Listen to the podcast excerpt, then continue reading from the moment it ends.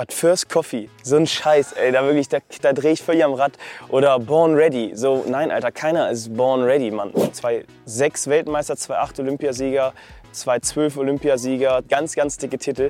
Aber das gab es, glaube ich, vorher nie. Wir hatten nie ein Problem damit, dass wir dann zurücklagen. Weil wir wussten, wir können auch in den letzten drei Minuten des Spiels das Ding noch drehen. Und in einem Halbfinale lagen wir 2-0 zurück, schießen es 2-2. Ich kriege halt Gänsehaut. Dann äh, schießt Australien, nachdem wir wieder um die zwei Tore aufgeholt haben, nochmal das 3-2 und wir gewinnen das 4-3.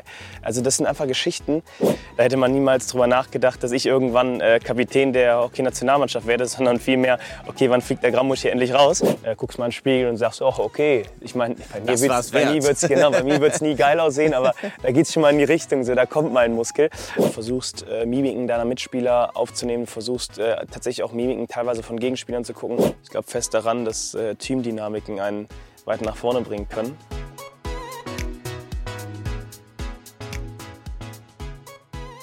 Ich glaube, das ist die allergrößte Veränderung. Bin ich zum ersten Mal Papa geworden dieses Jahr, ähm, vor äh, gut vier Monaten. Und ähm, ja, das hat das Leben dann doch nochmal um 180 äh, Grad äh, gedreht. Ähm, den Schlaf, den ich vorher so gerne genossen habe äh, und so gerne auch nochmal mittags oder äh, morgens etwas länger genossen habe. Äh, das ist natürlich jetzt vorbei äh, und ich würde sagen, das ist die allergrößte Umstellung. Ähm, darüber hinaus sind wir in der Zwischenzeit Hockey-Weltmeister geworden ähm, mit einer Mannschaft, wo man es ähm, von der Weltranglistenposition vorher vielleicht nicht erwartet hätte. Über wahnsinnig gute, Team, eine wahnsinnig gute Teamleistung haben wir das geschafft. Ja, ich denke, dass das die zwei Punkte waren, die jetzt wirklich die größten Veränderungen in den letzten ein, zwei Jahren waren. Oder Errungenschaften in dem Fall. Bist du denn kompromissloser geworden? Also jetzt auch dadurch, dass du Vater geworden bist? Also gibt's naja, es gibt einfach Punkte, die äh, man jetzt nicht mehr so ähm, wahrnehmen kann, wie man es vorher konnte. Also ich denke schon, dass man ein bisschen an der Effizienzschraube in vielen Dingen gedreht hat. Ähm, ich glaube auch, dass äh, ähm, ja, man einfach noch mal mehr seinen Körper kennenlernt und weiß, wo eigentlich wirklich die Grenzen sind. Ähm, das ist auch ganz äh, spannend zu erfahren. Ähm, und ähm, ja, das sind, glaube ich, die, äh, die zwei Sachen, so eine Limitverschiebung und auch äh, Effizienz, die, die da noch mal äh, äh, wichtiger geworden sind. Struktur wäre vielleicht noch eine dritte Kleinigkeit. Zu welchen Sachen sagst du denn heute Nein, zu denen du früher Ja gesagt hast? Äh, beim Halligalli hier, beim äh, Champion des Jahresabends, äh, muss ich leider Gottes ab und zu auch mal Nein sagen, weil äh, wenn ich das hier so durchziehen würde, wie ich es vor sieben, acht Jahren durchgezogen habe, äh, dann ja, würde ich hier kaum noch einen geraden Satz rausbekommen, aktuell wahrscheinlich, weil ähm, ja, das, das funktioniert nicht mehr mit, mit wenig Schlaf, mit Duty during the day. Äh, das äh, ja, ist schlicht unmöglich. Ähm, ist ein Beispiel, ein plakatives Beispiel jetzt hier für den Champion des Jahres. Ähm, aber es gibt natürlich auch zu Hause im Home-Training und so weiter und so fort viele Dinge, die sich da äh, verändert haben und wo es durchaus auch Verzicht gibt. Aber ich möchte das gar nicht so negativ hier ausdrücken, weil äh, es ist auch wirklich das äh, einzigartige und wunderschöne Gefühl, äh, Vater zu sein. Also kannst du das empfehlen? Äh, ja, definitiv. Äh, ich glaube, dass ganz viele Herausforderungen äh, da mitkommen, aber ich würde es auf jeden Fall empfehlen, weil ähm, dieser Moment der Geburt und, und auch dieses, dieses Lachen, was man jeden Tag, ähm, obwohl man äh, eigentlich nicht viel macht, außer mal die Windel wechseln und dann kriegst du ein riesen Lachen von deinem Kind ins Gesicht gezaubert. Äh, das ist auch schön, wenn du es um 4 Uhr nachts machst. Von daher ähm, ja, ist das schon eine große Befriedigung. Wie sieht deine Frau das? Ist das für sie auch so, ah, mal die Windeln wechseln, dann kriegst du ein Lachen? ja, ich glaube, in dem Moment, wo das äh, Lächeln dann zurückkommt, da freut sich meine Freundin auch immer. Ähm, aber ähm, davor sowieso Chapeau. Also meine Freundin ist natürlich noch mal viel, viel intensiver ähm, und noch eine viel größere Veränderung. Sie hat vorher gearbeitet, war voll im Berufsleben ähm, und jetzt auf einmal ist erstmal nur noch 24-7 Kind, Kind, Kind. Ähm, ich versuche da ein bisschen was abzunehmen, aber im Endeffekt durch den Sport und auch äh, die Arbeit, die ich neben dem Sport auch noch errichte, ähm, ja, bleibt viel an ihr hängen. Und ähm, ich glaube schon, dass sie sich äh, das immer wieder wünscht und auch total überglücklich ist, dass wir äh, unser erstes gemeinsames Kind haben. Dennoch ähm, darf man eben auch nicht unterschätzen, ähm, wie anspruchsvoll es ist. Welches Investment hat sich für dich in den letzten Jahren am meisten rentiert? mein Immobilieninvestment. Nein, äh, ja, also ich habe mit meinem äh, gemeint, also wenn ich an Investment denke, denke ich tatsächlich eher an, äh, wirtschaftliche Investment anstatt äh, jetzt gerade über das sportliche Invest, was man äh, tagtäglich gibt. Ähm, wir haben äh, vor drei Jahren, ähm, Anfang 21 ähm, oder zweieinhalb Jahren, angefangen, eine Bauträgergesellschaft, ein Familienunternehmen zu übernehmen. Wenn ich von wir spreche, rede ich von meinem Bruder und von mir. Ähm, und haben da eben angefangen, ähm, ja, wie gesagt, ähm, Bauträgervorhaben ähm, äh, zu, zu errichten. Ähm, gleichzeitig ähm, investieren wir in Bestandsimmobilien ähm, und versuchen auch über Hausverwaltungstätigkeiten und Maklertätigkeiten ähm, noch ein wenig Geld in die Kasse zu spielen. Ähm, das funktioniert aktuell auch sehr, sehr schön. Man muss dazu sagen, dass wir natürlich äh, immer noch am Anfang sind und dass natürlich auch die Zeit, die wir eben für den Sport opfern, ähm, nicht verringert wird dadurch. Äh, was natürlich auch wiederum dazu führt, dass äh, es hier und da äh, an, an Manpower, äh, an Zeit ähm, ja, fehlt, die wir, die wir eben in, unseren Beru in unser Berufsleben äh, investieren können. Aber grundsätzlich ähm, ist das in den letzten Jahren äh, das, was äh, mich ähm, am meisten mit dem Wort Investment ja, in Verbindung bringt. Also auch das kannst du empfehlen? ja, das kann ich sehr empfehlen. Ist aber eine aktuell eine sehr, sehr schwierige Marktlage, das muss ich dazu sagen. Aber wenn jemand den Podcast hört und irgendwie über Immobilien reden möchte oder eine Info haben möchte, dann hey, äh, tickert mich einfach an. Okay. Mal ganz allgemein gesprochen in deiner ganzen Sportlerzeit. Fällt dir da ein persönlicher Lieblingsmisserfolg ein? Also an den du vielleicht auch gerne zurückdenkst? Äh, ja, ich glaube, gerne zurückdenken. Ähm, ich fast an keinen Misserfolg. Ähm, man muss aber dazu sagen, dass jeder Misserfolg einen und nicht nur einen persönlich, sondern auch die ganze Mannschaft ähm, nach vorne bringt. Und ich glaube schon, dass wir so auch jetzt nach der äh, EM, wenn wir die richtige Analyse betreiben, wo wir auf einem guten Weg sind, ähm, wenn wir die richtigen äh, Lösungen finden, ähm, die uns da eben gegenüber von den anderen Nationen ähm, gebracht wurden, oder die Herausforderung, ähm, dann glaube ich fest daran, dass dieser Misserfolg äh, uns im Weg äh, zu den Olympischen Spielen helfen wird. Ähm, wir haben äh, ehrlicherweise relativ viele Misserfolge in den letzten äh, zehn Jahren vor dem WM-Titel äh, gehabt. Ähm, teilweise waren super Lehren, ähm, die dann immer noch nicht zum maximalen Erfolg im nächsten Turnier geführt haben, aber die hat die Mannschaft trotzdem nach vorne gebracht. Äh, teilweise ganz bittere Sachen. Also ich glaube, das bitterste war so äh, das Spiel um Platz 3 bei Olympia 2021. Ähm, da gegen Indien äh, nicht die Medaille zu holen, äh, tat höllisch weh. Ähm, hat sicherlich auch dazu geführt, dass wir danach ähm, nochmal äh, uns verändert haben innerhalb des Verbands. Die Strukturen wurden verändert, wir haben ein neues, einen neuen Coaching-Staff bekommen. Auch die Mannschaft an sich hat sich verändert. Ähm, und äh, ich glaube schon, dass das auch dazu geführt hat, dass wir einen neuen Drive hatten. Also und verändert heißt auch verbessert? Ähm, ja, Veränderungen, ja, doch, kann man schon so sagen. Also Veränderungen äh, können natürlich positiv und negativ sein. In dem Fall war es jetzt äh, total positiv. Ähm, und da haben wir einige Schritte in wichtigen Punkten nach vorne gemacht, ja.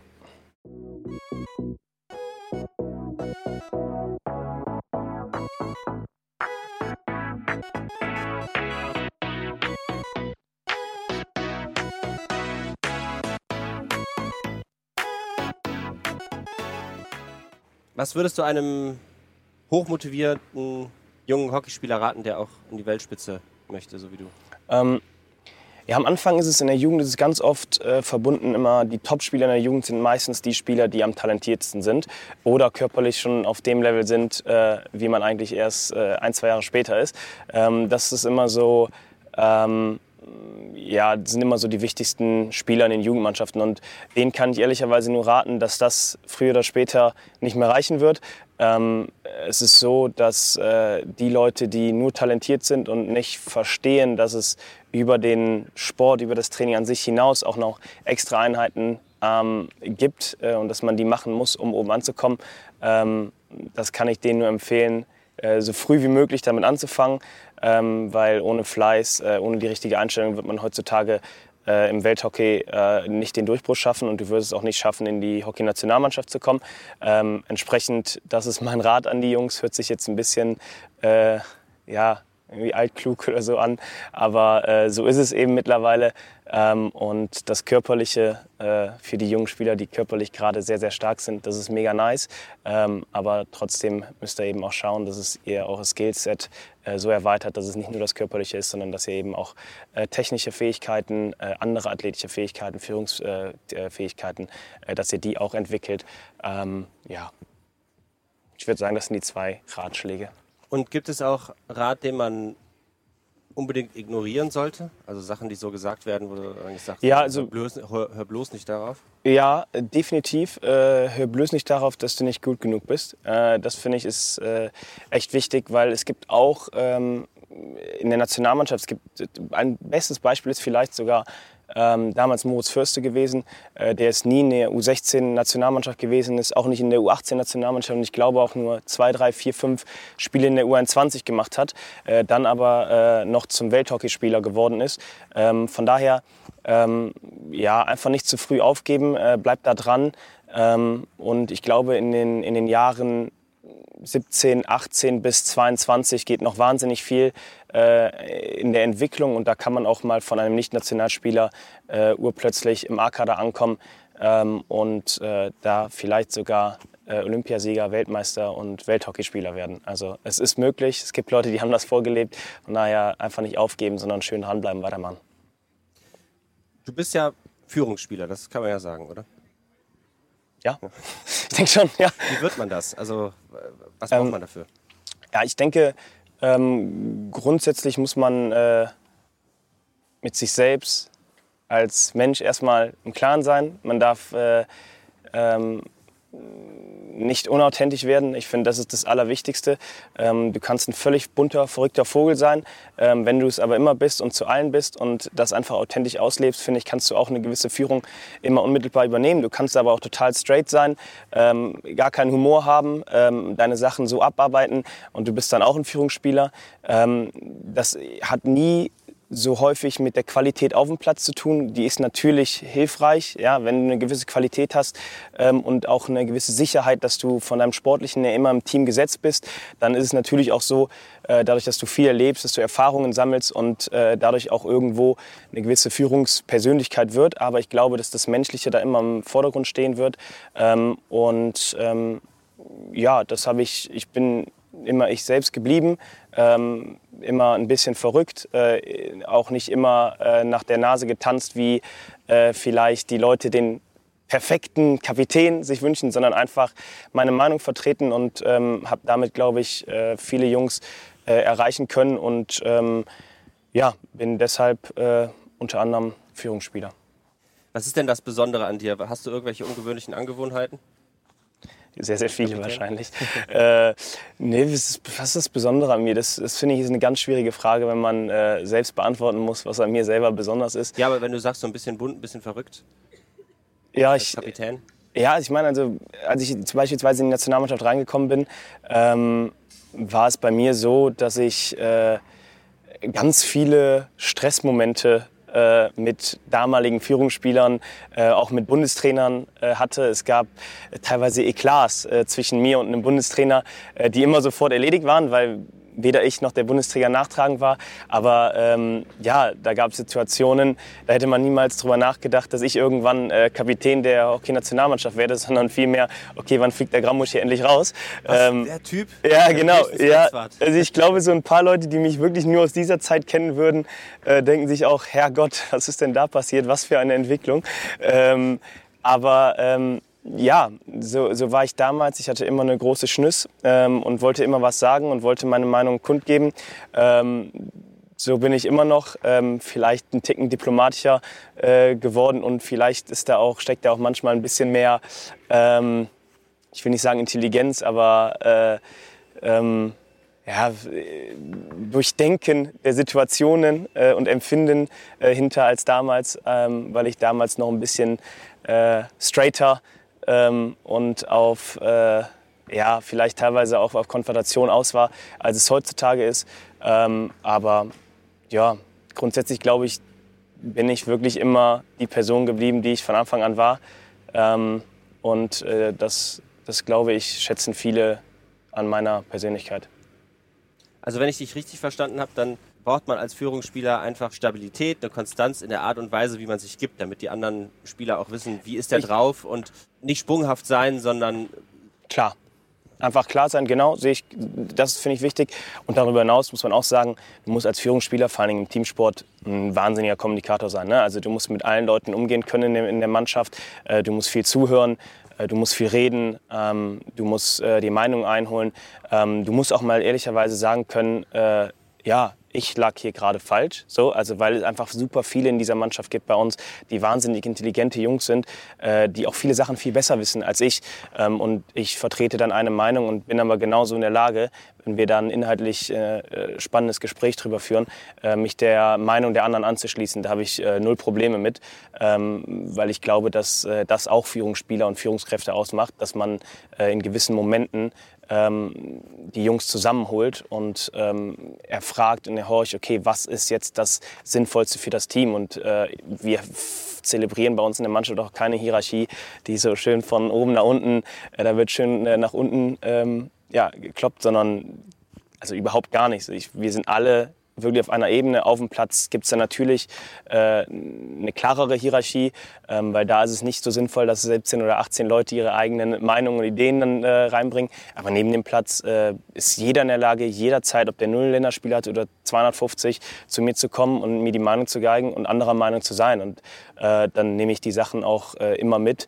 Äh, in die nächsten Gespräche. Und genauso will das auch der Bundestrainer äh, von der Mannschaft und auch von unseren Führungsspielern innerhalb der, äh, der Truppe. Und das passt in unsere Generation sehr gut rein, glaube ich. Und das passt vor allen Dingen auch in die Truppe aktuell. Hast du irgendeine unpopuläre Meinung, die dich aber trotzdem weitergebracht hat? Ich glaube grundsätzlich, dass man bei aller Ernsthaftigkeit immer wieder ähm, eine gewisse Lockerheit auch reinbringen muss. Ich weiß nicht, ob das unpo äh, unpopulär ist, äh, aber da habe ich mich zumindest äh, regelmäßig äh, unterschieden von anderen äh, Führungsspielern, Kapitänen, die es so vorher gab. Ähm, ich glaube, dass es total wichtig ist, dass man mit der Truppe äh, auch mal Spaß haben kann, wenngleich man natürlich auch wieder dann auf sein Ziel hinausarbeitet, hinzuarbeitet. Aber ich glaube, dass das ähm, oder dass mir ist das schon sehr, sehr wichtig, dass man das auch haben kann. Ähm, maximal unpopulär ist es aber, glaube ich, nicht, weil die meisten sich darüber freuen. Fallen dir sehr, sehr gute Hockeyspieler ein, die ja. scheinbar. Hier sitzt einer. ja, nee, darauf wirklich gar nicht angespielt. aber ähm, die scheinbar schlechte körperliche Voraussetzungen haben, um gut zu sein im Hockey. Ähm, ja, das ist ja witzig bei uns Hockeyspielern. Wir haben ja, wenn man sich das hier so anguckt, ähm, dann haben wir eigentlich alle Körper vertreten in so einer Mannschaft. Also wenn ich über unsere ganz starken, bulligen äh, Leute nachdenke, so wie zum Beispiel ein Gonzalo Peyat oder ein Timo Orus, die könnten hier auch irgendwie Judokas sein oder sonst was. Ähm, dann gibt es einen langen Lulatsch mit Mo Ludwig, der kratzt an den zwei Metern. Ähm, äh, könnte, was, was weiß ich, ein Volleyballer oder ähnliches sein. Äh, dann haben wir Knirpse wie mich oder den Thies Prinz mit unseren 1,70, ähm, die dann eben aber wahnsinnig flink sind und viel über Technik machen. Ähm, also irgendwie äh, haben wir Glück gehabt beim Hockey, weil äh, man kann sich mit jedem Körperbau äh, durchsetzen, hat eben in den verschiedenen Bereichen dann seine verschiedenen Vorteile. Ähm, aber äh, ich würde nicht sagen, dass es einen optimalen Körperbau für einen Hockeysport gibt. Nee. Das Einzige, was manchmal ein bisschen belastend ist, ist für die größeren Leute, dass man sich ja schon relativ viel bückt und der Rücken dann irgendwann auch mal eher zumacht als bei den kleinen Fuzis. Was ist denn so der größte Hockeyspieler, den du kennst? Gibt es da über zwei Meter? Ähm, also du meinst Größe jetzt mhm. auf ja, Länge bezogen, ja, ja. Also nicht Greatness. Äh, ja, ja, äh, daran habe ich mir jetzt erst gedacht. Ähm, der wird sicherlich über zwei Meter sein. Ich überlege ja gerade. Also ich weiß, dass äh, wir früher mal eine Kapitän-Nationalmannschaft, Florian Kunz, der ist 1,96. Ähm, 2002 Weltmeister geworden. Der fällt mir jetzt sofort ein. Ähm, aktuell in der Mannschaft ist es Mo Ludwig, der ist auch 1,95 wird er bestimmt sein. Ähm, also in die Richtung geht es da irgendwo. Was sind die größten Fehler, die im Hockey gemacht werden? Ich würde sagen, äh, der größte Fehler äh, oder die größten Fehler, die man äh, machen kann, ist zu verliebt, ist eigentlich genau mein Spiel, zu verliebt, zu viel klein-klein ähm, im Aufbau äh, durch das Mittelfeld spielen. Ähm, ich liebe das Spiel und äh, ich rate es auch sehr hoch, aber die Gefahr, ähm, dass wenn es schief läuft ähm, und man Konter bekommt, ist eben recht groß. Äh, entsprechend muss man das immer eben sehr, sehr gut absichern.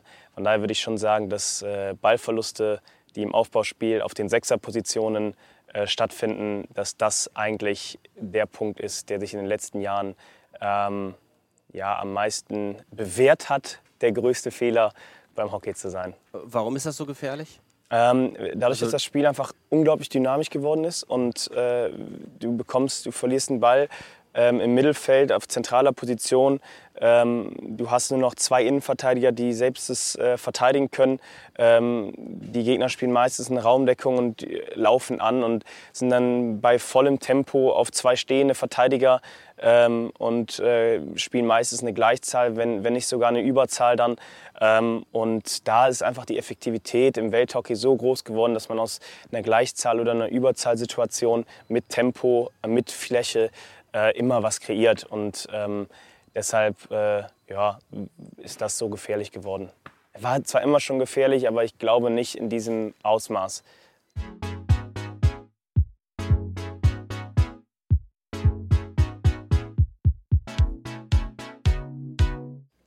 Wo wir, glaube ich, nicht so gut sind, ist, äh, wir bleiben oftmals nur in unserer Bubble. Ähm, es gibt auch viele Leute im Hockeysport, gerade ältere Leute, die das befürworten, die Freunde davon sind. Ähm, ich bin der Meinung, wenn du einen Sport ähm, für die Breite zugänglich machen möchtest, äh, musst du äh, mehr Angebote schaffen in Vereinen, die nicht beim äh, Jahresbeitrag von 600 Euro plus äh, äh, liegen, ähm, sondern du musst äh, es Kindern ermöglichen, die eben auch nicht aus finanzstarken Familien kommen. Ähm, und, und, nur so kann man, glaube ich, äh, mehr und mehr Spieler, äh, mehr und mehr Jugendliche äh, gewinnen. Ähm, wir müssen ähm, aufhören, immer ähm, an, an, an, Kaufkraft und gesellschaftliche Schichten zu denken. Wir müssen viel mehr dahin kommen, ähm, dass wir äh, Schläger zur Verfügung stellen in Vereinen, dass wir Bälle zur Verfügung stellen, dass wir Trainer zur Verfügung stellen und dass wir ähm, Mitgliedsbeiträge auf ein Niveau schrauben, was akzeptabel ist, ähm, ist aber ein Thema, ähm, was viel zu wenig angesprochen wird, meines, meiner Meinung nach im, im Hockeysport. Ähm, wir sind zwar nach wie vor wachsend, was unsere Mitgliederzahlen angeht. Das hat auch nicht jede Sportart, sogar relativ wenige. Da sind wir schon gut dabei, aber ähm, es bleibt derselbe Kreis. Und ähm, das macht es, glaube ich, in der Breite äh, ein Ticken zu unattraktiv. Und ähm, deswegen werden die Mitgliederzahlen auch nicht sprunghaft äh, ansteigen, sondern wir werden bei unseren 85.000 Mitgliedern bleiben. Vielleicht wird es von Jahr zu Jahr um 3, 4, 500 mehr. Ähm, aber ähm, es wird eben nicht so einen Schub geben, wo wir dann wirklich mal interessant sind sehr interessant sind für Unternehmen, für äh, mediale Präsenz und so weiter und so fort. Ist, da höre ich so ein bisschen raus, dass das Hockey ein elitärer Sport ist? Ja, also ich, ich glaube, den, den Ruf haben wir und ich muss leider Gottes selbst auch sagen, dass ich das schon ähm, bestätigen würde. Also ich, ich, zähle ja einfach mal einen Mitgliedsbeitrag im, in, in Hockey Deutschland liegt wahrscheinlich im Schnitt bei, also bei 500 Euro auf jeden Fall pro Jahr. Ähm, wir haben ähm, in den Metropolregionen weitaus höhere ähm, äh, Beiträge in den, in den Vereinen. Äh, wenn du dann dazu kommst, ähm, musst du dir einen Schläger kaufen, äh, du musst dir Schienbeinschoner kaufen, du musst dir Schuhe kaufen. Ähm, du äh, ja, bekommst dann meistens qualitativ gutes Training, weil die äh, Trainerstruktur in Deutschland, finde ich, sehr gut aufgestellt ist, auch in der Breite. Aber ähm, das sind eben Anschaffungskosten. Ähm, das ist eine Hürde, das ist eine Hürde für viele Familien. Ähm, und ähm, da muss einfach äh, ja, meines Erachtens was geändert werden, wenngleich man natürlich dazu sagen muss, ähm, dass die Vereine eben auch Probleme haben, ähm, eine ganz breite Masse aufzunehmen, weil wir natürlich auch eine begrenzte Anzahl an Platz für äh, spielende Kinder haben. Also wenn ich über meinen Verein nachdenke, wir haben zwei Feldhockeyplätze, ähm, wir haben 2000 Mitglieder, ich glaube davon sind 500 Tennismitglieder, 1500 ähm, Hockeymitglieder in Rot beim Rot-Weiß Köln.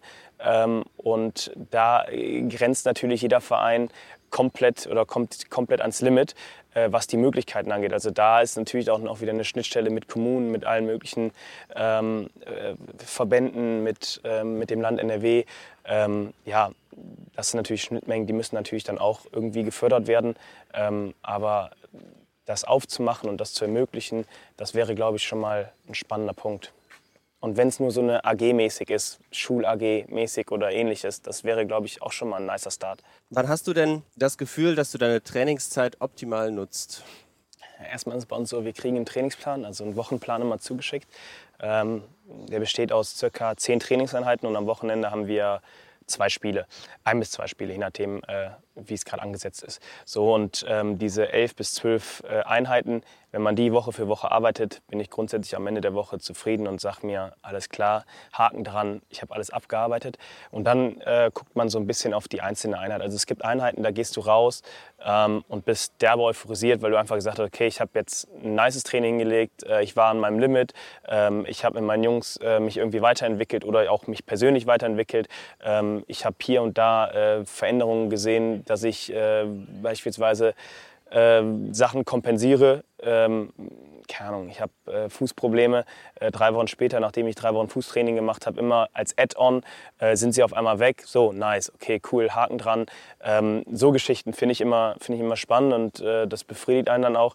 Äh, auch wenn man, äh, keine Ahnung, einen Block, einen Kraftblock hat, guckst mal in den Spiegel und sagst, oh, okay. Ich meine, bei mir wird es genau, nie geil aussehen, aber da geht es schon mal in die Richtung, so, da kommt mal ein Muskel. Ähm, das ist ja schon mal, ist schon mal nett. Ähm, nein, so Geschichten. Oder auch wenn du nach dem Ausdauerblock, also das ist dann immer über mehrere Wochen, äh, und du merkst in dem Spiel auf einmal, du kannst viel schneller regenerieren auf einmal. Das sind, das sind einfach Punkte, wo du sagst, okay, ähm, cool, Fleiß hat sich gelohnt, ähm, aber ähm, auf unserem Level ist es trotzdem schwierig, die Unterschiede noch zu erkennen. Das muss man echt dazu sagen. Also ähm, da zu merken, okay, ich habe wirklich Schritte nach vorne gemacht, dafür musst du schon wahnsinnig viel äh, in dem Bereich trainiert haben. Und ähm, meistens ist es auch so, wenn du in einem Bereich sehr, sehr viel Zeit investiert hast, ist irgendein anderer Bereich hinten runtergefallen und dann musst du den wieder im nächsten, äh, im nächsten ähm, Zeitraum aufarbeiten. Von daher, das ist, das ist meistens schwierig, ähm, aber ich glaube, ein effizientes Training ist äh, vor allem beim Hockey, wenn ich vom Platz gehe und sage, alles klar, wir waren alle am Limit, wir haben alle Gas gegeben, äh, wir haben uns qualitativ nach vorne gebracht. Nice. Was machen deine Augen eigentlich während eines Spiels? Alles Mögliche. Äh, die, also die Jungs grundsätzlich wurden erstmal gelasert. Jetzt sehe ich endlich mal alles. Das ist schon mal wichtig. Äh, nein, die, die Augen sind. Also ich habe es ich nie überprüfen lassen, aber du guckst halt dauerhaft rechts, links, oben, unten, äh, versuchst äh, Mimiken deiner Mitspieler aufzunehmen, versuchst äh, tatsächlich auch Mimiken teilweise von Gegenspielern zu gucken.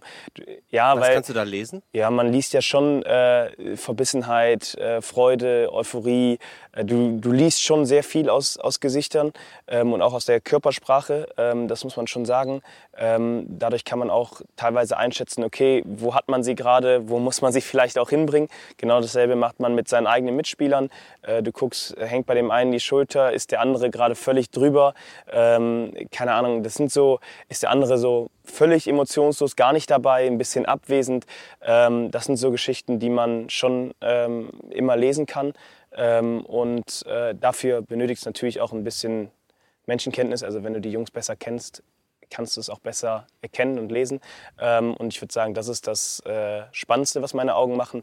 Darüber hinaus kommt natürlich dieses ganze Skillset beim Hockey. Der Ball ist relativ zügig unterwegs, der bounced hier und da. Äh, man muss mit dem Schläger ganz, ganz feine Bewegungen machen. Ähm, und das alles in einem hinzubekommen, gleichzeitig auch schon vorher, bevor der Ball gekommen ist, sich umgeguckt zu haben, sich orientiert zu haben, okay, wo kann es weitergehen, wo finde ich die nächste Lücke, wo ist mein Mitspieler. Das sind so Punkte, das ist sehr, sehr viel glaub, eine Menge zu tun. absolut, ja. Aber äh, das mit den Gesichtern, ich, ähm, hat das mal einer gesagt, du musst auf die Gesichter achten von, äh, von den Gegnern? Oder? Nee, aber man, also man lernt natürlich Körpersprache und, und dann auch eben äh, Gesichter zu lesen, einfach ähm, wenn man sich äh, empathisch mit Menschen auseinandersetzt. Ähm, und ich bin ein empathischer, teilweise auch sensibler teilweise auch ein totales Arschloch und harter Typ, aber äh, teilweise, genau, teilweise eben auch sensibel. Und ähm, wenn, man, wenn man eben Leuten wirklich tief ins, ins, ins Gesicht schaut, äh, dann finde ich, kann man da schon sehr, sehr, sehr, sehr viel draus lesen. Ähm, und äh, auch die Körpersprachen ähm, ist beim Hockeysport schon äh, spannend zu beobachten, ja. Gibt es irgendein Zitat, nach dem du dein Leben lebst? Oder? Ja. Ich bin kein Fan von Zitaten, wenn nicht? ich ehrlich bin. Gar nicht? Doch, ich bin Fan von Zitaten, aber ich bin nicht so Fan von diesen Floskeldingern. Was so, wäre denn zum Beispiel eine Floskel? Äh, But First Coffee, so ein Scheiß, ey, da wirklich, da, da drehe ich völlig am Rad. Oder Born Ready, so, nein, Alter, keiner ist Born Ready, Mann. Du musst jedes Mal neu in deine, da reinkommen. Also, weißt du, das, das sind so Sachen, da flippe ich aus, verstehe ich nicht. Also, gibt's auch meines Erachtens nicht. Oder die Leute, die das, also sorry an die Leute, die es hören, aber die irgendwie über ihre Kaffeemaschine irgendwie noch so Sprüche hängen haben, da denke ich immer so, nee, nee das, love, das bin ich einfach nicht. Ja, genau, sowas, so, nee, Alter, also nein, überhaupt nicht. überhaupt nicht. Glaubst du denn an irgendwas, was du nicht beweisen kannst? Ich glaube fest daran, dass äh, Teamdynamiken einen weiter nach vorne bringen können, äh, wenn wir über Sport reden und dass das nicht immer messbar ist, ähm, aber dass das ganz oft entscheidende Unterschiede äh, ausmachen ähm, innerhalb eines Turniers. Ähm, äh, genauso wie ich teilweise an, an, Glück und Pech irgendwo glaube, weil man das einfach in jedem äh, Turnier benötigt. Also Teamdynamik, sagst du, das passiert einfach? Oder Ja, hast man du erarbeitet- Muster erkannt, wie, wie man das auch Nee, also wenn's, kann? äh, das, das ist ganz witzig, das ist mit jeder Mannschaft immer anders. Ähm, es ist unfassbar eigentlich, dass äh, wir, wenn wir ein Turnier beispielsweise im Januar eine Weltmeisterschaft spielen, ähm, wir spielen da ein Viertelfinale gegen England, spielen über 55 Minuten. Ähm, die größte Rotze, die wir in diesem Turnier gespielt haben, stehen 0-2 gegen, schießen dann zwei Tore, ähm, kommen ran, gewinnen das Penalty Shootout, dann gewinnen im Nachhinein das Turnier noch, auch überragend, sicherlich auch Glück Pech wieder dabei, aber überragend. Ähm, da entsteht etwas, was so besonders war, dass uns das unglaublich getragen hat. Also uns hat zum Beispiel, wir hatten nie ein Problem damit, dass wir dann zurücklagen, weil wir wussten, wir können auch in den letzten drei Minuten des Spiels das Ding noch drehen. Und in, im Halbfinale lagen wir 2-0 zurück, schießen es 2-2, ich krieg halt Gänsehaut. Ähm, dann äh, schießt Australien, nachdem wir wieder um die zwei Tore aufgeholt haben, nochmal das 3-2 und wir gewinnen das 4-3. Also das sind einfach Geschichten, da entwickelt sich irgendwas in diesen, in diesen Momenten, ähm, wenn man so mit dem Rücken zur Wand steht und dann mit der Mannschaft das dreht. Das ist einzigartig und ähm, verleiht einem Kräfte, die man vorher so nicht hatte. Und das hatten wir im, im Finale genauso, liegen wieder 0-2 zurück und äh, drehen das Spiel aufs 3-2. Also ähm, da hat sich was freigesetzt und um jetzt aber den, den Sprung zu schaffen, wenn ich dann an die Europameisterschaft denke, spielst du gegen England, du spielst ein viel, viel besseres Spiel gegen England. Also wir waren die dominierende Mannschaft in dem Fall. Ähm, spielst 0-0, weil du keine, keine Murmel reinmachst, verlierst das Penalty-Shootout, blickst raus, blickst bei der EM raus. Genauso hätte die WM laufen können. Ja, genauso hätten wir in dem WM-Viertelfinale rausfliegen können. Sind wir es da aber nicht. Bestimmt auch, weil wir vorher viel an Teamdynamiken, an Glauben, an Motivation und so weiter gearbeitet haben. Haben wir vor der EM aber per se auch gemacht. Nur da funktioniert es dann eben nicht. Und ähm, verlierst dann auch noch das äh, Spiel in Platz 3, wirst Vierter in Europa, bist aber Erster der Welt, äh, fünf Monate davor geworden. So, Ja, dann, was ist der Unterschied? Ja, das ist eben das, ist eben das Spannende. Du gehst dann natürlich inhaltlich in der Analyse wieder, ähm, okay, was wurde auf dem Platz alles für Entscheidungen getroffen bei der WM und welche Entscheidungen wurden dann da getroffen. Dann reden wir über unser Offensivhockey, was bei der WM unfassbar gut war, was bei der EM nicht so gut war. Dann fragst du dich, okay, warum war das da nicht gut? Warum war es da aber mega? Äh, dann redest du wieder über individuelle Performances, die äh, das beeinflusst haben und so weiter, und aber auch strukturelle Team-Performances. So, ich glaube persönlich, es völlig normal ist. Ich glaube, wenn du in der Weltspitze bist, wo sechs Mannschaften jedes Mal Weltmeister oder Olympiasieger werden können, das ist bei uns ungefähr so der Fall, ähm, und alle auf einem Level sind, dann ist es fast normal, dass es mal in die eine Richtung kippt und mal in die andere Richtung kippt. Und ich glaube, das muss man beim Sport auch lernen. Man muss auch lernen, ähm, dass alle anderen Nationen, die denselben Aufwand betreiben, sich dieselben Teamdynamik-Gedanken machen und so weiter und so fort, dass die auch irgendwann ähm, mal das Quäntchen Glück dabei haben oder eben ähm, äh, diese, diese Dynamik gerade haben, ähm, dieses Momentum haben, um eben Spiele auf ihre Seite zu entscheiden. Und obwohl man trotzdem analytisch sein muss und verbessern muss und gucken muss, dass man es beim nächsten Mal wieder äh, optimiert, finde ich, ist es teilweise eben auch eine absolute Normalität, dass man nicht Titel nach Titel nach Titel nach Titel holt. Das gibt es beim Welthockey nicht. Ja, wir hatten eine Phase ähm, im, im deutschen Hockey, ähm, wo wir 2008, 2012 ähm, und dazu äh, zwei, nee, 2006 Weltmeister, 2008 Olympiasieger, 2012 Olympiasieger, 2 das war's dann, so, äh, wo wir wirklich richtig viel innerhalb von acht Jahren oder so holen, also ganz, ganz dicke Titel, aber das gab's, glaube ich, vorher nie.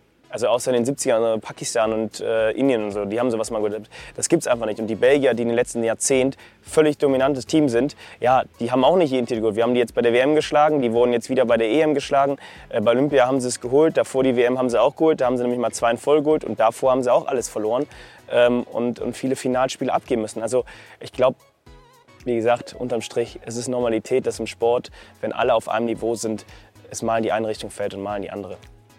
Zusammengefasst, äh, man fragt sich immer, woran hat es hier liegen? Man fragt sich immer, woran hier liegen und es ist auch gut, dass man sich die Frage stellt. Äh, Knippi, alter Gladbacher, bin ich ja auch. Also man, war ein sehr witziges Interview damals. Ähm, ja, aber ähm, ja, ich glaube, man wird nie so hundertprozentig die Antwort bekommen. Und es wird auch nie das Muster geben, das musst du machen, damit du Weltmeister wirst.